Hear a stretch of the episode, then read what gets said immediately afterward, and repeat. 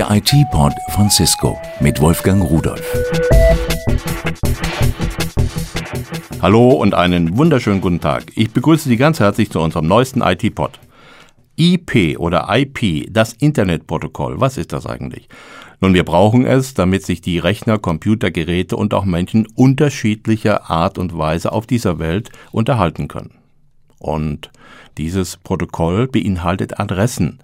Denn wie sollte man sonst eine Nachricht oder ein Kommando zustellen können? Die Anzahl der Adressen ist bei dem heutigen IPv4 oder IPv4 begrenzt auf ungefähr die Hälfte der Anzahl der Menschen. Da aber immer mehr Menschen am Internet teilnehmen, immer mehr Maschinen und Geräte über das Internet angesprochen werden können, reicht die Anzahl dieser Adressen bald nicht mehr aus. Die Lösung ist IPv6 oder IPv6. Das ist eine wesentliche Erweiterung der Internetadressen und die Zahl der Adressen, die man dort bilden kann, damit könnte man jedes Standkorn auf der Erde einzeln adressieren. Also eine unglaubliche Zahl. Und die Bedeutung des Internets und wie das weitergehen wird, ist natürlich auch in der Industrie ein ganz, ganz wichtiges Thema. Der Präsident des deutschen IT-Spitzenverbandes Bitkom, Professor August Wilhelm Scheer, meint Folgendes dazu. Heute nutzen rund 1,3 Milliarden Menschen weltweit das Internet. In Deutschland alleine gibt es rund 52 Millionen Nutzer. Das sind ungefähr 63 Prozent der Bevölkerung und 12 Millionen haben bereits eine Homepage mit der Endung de. 41 Prozent der Deutschen bestellen heute Waren im Web. Jeder Fünfte liest Online-Nachrichten oder stellt persönliche Informationen ins Netz. Das WWW ist heute nicht nur eine Informationsplattform, sondern auch ein, ja, man kann sagen, Mitmach-Internet. Mitmach-Internet, ein schöner Begriff. Aber genauso ist es. Es trifft den Nagel auf den Kopf. Denn äh, viele von uns, die stellen ihre Urlaubsfotos ein, übertragen Videos, Bilder, irgendwelche Töne, Klänge, eigene Musikstücke oder Texte. Und äh, dieses Mitmachen sorgt natürlich dafür, dass das Internet wächst in einer wahnsinnigen Geschwindigkeit. Wir haben es vorhin schon gesagt, äh, irgendwann gehen uns die Adressen aus und jetzt kann man natürlich denken, Mensch, ich kann doch einen beliebigen Namen geben, www, äh, ein ganz neuer Name.de oder sonst etwas. Nur man muss wissen, es gibt irgendwo im Internet natürlich Server, die übersetzen diesen Namen dann in eine Adresse, in diese sogenannte IPv4-Adresse. Winton Cerf, einer der Väter des Internet und heute Cheftechnologe bei Google, schlägt regelrecht Alarm. We're going to run out of the IPv4 address space somewhere in the period between 2010 Wir werden zwischen 2010 und 2011 nicht mehr genügend IPv4-Adressen haben, sagt Winton Cerf. Es gibt ja nur 4,3 Milliarden einzelne Adressen. Wir haben zwar lange das Problem mit technischen Kniffen wie etwa Network Address Translation umschifft, aber das ist nicht der richtige Weg. Wir müssen heute auf IPv6 setzen. Denken Sie einfach nur an die vielen Geräte, die jetzt erstmal langsam internetfähig werden. Allein die 3,5 Milliarden Handys auf der Welt. Davon sind zurzeit 15 Prozent internetfähig, also 450 Millionen. Diese Zahl steigt aber dramatisch an.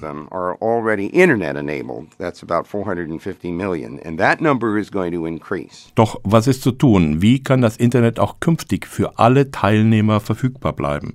Diese Frage wollen wir heute mit dem Internet-Experten Klaus Birgenbiel diskutieren. Er arbeitet heute für das World Wide Web Konsortium W3C in Deutschland, war lange Zeit Internet-Experte bei der Gesellschaft für Mathematik und Datenverarbeitung und dann bei der Fraunhofer Gesellschaft. Hallo, Herr Birkenbiel. Guten Tag. Herr Birkenbiel, jetzt im Moment haben wir IPv4, das ist ein 32-Bit-Schlüssel einer Adresse und die gestattet uns 3,5 Milliarden unterschiedliche Adressen zu bilden. Wir haben 6,5 Milliarden Menschen zurzeit, es werden immer mehr und jeder wird künftig mehr als ein Gerät haben, welches IP-fähig ist. Wie kommt man aus dieser Schere heraus? Die Lösung liegt eigentlich schon seit mehr als zehn Jahren auf dem Tisch. Ich glaube 1994 war es, bin mir nicht ganz sicher, dass die IETF einen neuen Standard verabschiedet hat, der 128-Bit-Adressen vorsieht.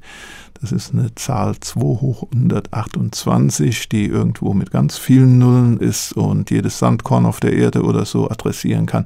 Und IPv6 würde ein für alle Mal, so glaubt man, die Adressierungsprobleme lösen, die wir im Internet ich haben. Ich habe es auswendig gelernt. Es sind 340 Sextillionen, eine Zahl mit 37 Stellen, also unvorstellbar. Aus unserer heutigen Sicht könnte man da über Jahrhunderte hinweg jedes Gerät und jeden Menschen und alles, was ist, mit einer einmaligen und nie mehr wiederverwendbaren Adresse versehen. Diese Adressen sind aber dann sehr kompliziert und sehr lang. Wie kann ich mir die merken? Wir merken uns heute meist schon keine Adressen mehr. Wenn Sie auf eine Webseite gehen, tippen Sie nicht 172.43. Äh, das finden Sie manchmal in irgendwelchen Spam-E-Mails, die verschleiern wollen, wo Ihre Server gehostet werden. Aber normalerweise haben sie symbolische Namen, es taucht der Firmenname auf, es taucht das Land auf oder es taucht auf, dass sie zu der Com-Gruppe gehören, die kommerziell das Internet nutzt oder so. Also es gibt mnemonische Hilfen, um im Internet Adressen zu finden. Wer, wer, übersetzt die denn, wenn ich da zum Beispiel google.de eingebe? Wie es, geschieht das? Es gibt das sogenannte Domain Name System, das im Endeffekt eine riesige hierarchisch organisierte Datenbank ist, die unter anderem jedem Namen mindestens eine IP-Adresse zuordnet, aber auch IP-Adresszuordnungen macht. Für diese Domäne steht der Mail-Server da und der Web-Server da und so weiter. Also der, dieses Domain-Name-System ist das eigentlich heute mit das Rückgrat des Internet. Die eigentlichen äh, Pakete, die dann verschickt werden, die tragen aber, und das schafft die Limitierung, diese 32-Bit-Nummern als Anschrift oder in Zukunft bei IPv6 halt die 128-Bit-Nummern. Wenn ich umstelle auf IPv6, muss das auf der ganzen Welt gleichzeitig geschehen oder kann man das so Schritt für Schritt überall mal anfangen, bis es dann vollendet ist? Es muss nicht überall gleichzeitig passieren. Auf der anderen Seite kann man sich vorstellen, in einer Welt, in der es noch 32-Bit-Adressen gibt, wird es nie möglich sein, aus diesen 32-Bit-Adressen jemand zu finden, der eine 128-Bit-Adresse benutzt, die nicht in diesem Adressraum drin liegt. Das heißt, es bringt eigentlich heute nur Nachteile, zum Beispiel einen Server in, ins IPv6 nur zu stellen. Aber es gibt bereits viele Server, die stehen in beiden Netzen drin, also sowohl sind über eine IPv6 als auch über eine IPv4-Adresse erreichbar. Auch die Betriebssysteme sind in der Lage, beide Protokolle zu fahren heute. Es ist allerdings halt so, dass mit Rücksicht auf die doch überwiegende Zahl von IPv4-Adressen der Druck relativ gering ist, das sich da also, zu bewegen. Mein Browser, mein Betriebssystem wäre heute schon dazu in der Lage, mit IPv6 zu arbeiten, ohne dass ich irgendetwas umstellen müsste. Ja. Gut. Also es wären vielleicht ein paar Einstellungen, aber das hängt ein bisschen vom System der ab.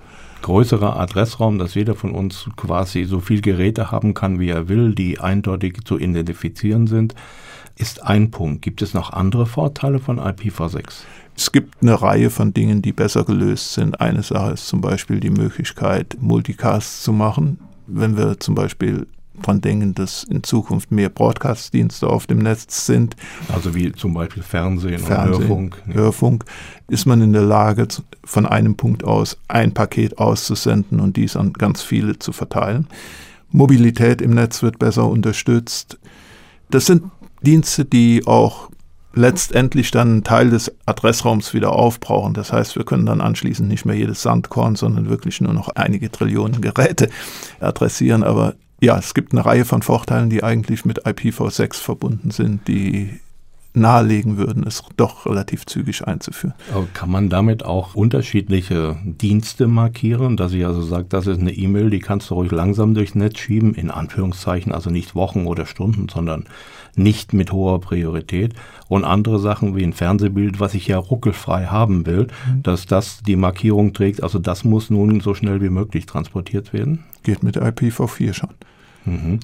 Ohnehin, es gibt einige Sachen, also äh, im Bereich Sicherheit zum Beispiel gab es einige Neuerungen äh, für IPv6, die dann nach IPv4 gewandert sind, weil es so lange gedauert hat mit IPv6 und man gerne diese Sicherheitsfunktionen auch gehabt hätte. Das heißt, IPv4, wie wir es heute haben, hat einen Teil der Sachen, die für IPv6 ursprünglich entworfen worden sind, bereits integriert. Ist das der letzte Schritt im Internet oder was kommt nach IPv6? es ist wahrscheinlich nicht der letzte Schritt. Also es gibt eine Reihe von Problemen, mit denen das heutige Internet kämpft und das künftige Internet mit Fernsehen und allem möglichen anderen drauf wird mit anderen Sachen kämpfen. Das Internet ist noch nicht so alt. Das World Wide Web ist 15 Jahre heute. Davor gab es ein Internet, was nur für Spezialisten benutzbar war. Wissen Sie noch, wie die ersten Autos aussahen nach 15 Jahren und wie sie heute aussehen? Nehmen Sie das mal so als Vergleich, wo wir im Lebenszyklus des Internet stehen. Ich glaube, was Kommunikationstechnik, Internet und so weiter angeht, gibt es noch eine ganze Menge, die dann nach IPv6 und mit IPv6 noch kommen wird. Das heißt, auch einige Möglichkeiten entwickeln sich ja erst dann, wenn man die Sachen einmal im Betrieb hat. Dann kommen die Ideen, dann kommen die Wünsche, dann kommen die neuen Anwendungen. Dankeschön für diese Informationen. Schönen Tag noch. Dankeschön, gleichfalls. So, das war's für heute wieder. Eine Menge Informationen. Ich hoffe, Sie haben alles gut verstanden und sind auch das nächste Mal wieder bei uns dabei. Ich wünsche Ihnen einen schönen und stressfreien Tag und Tschüss. Das war der IT-Pod von Cisco mit Wolfgang Rudolf. Hergestellt von der Voxmundi Medienanstalt Köln 2008.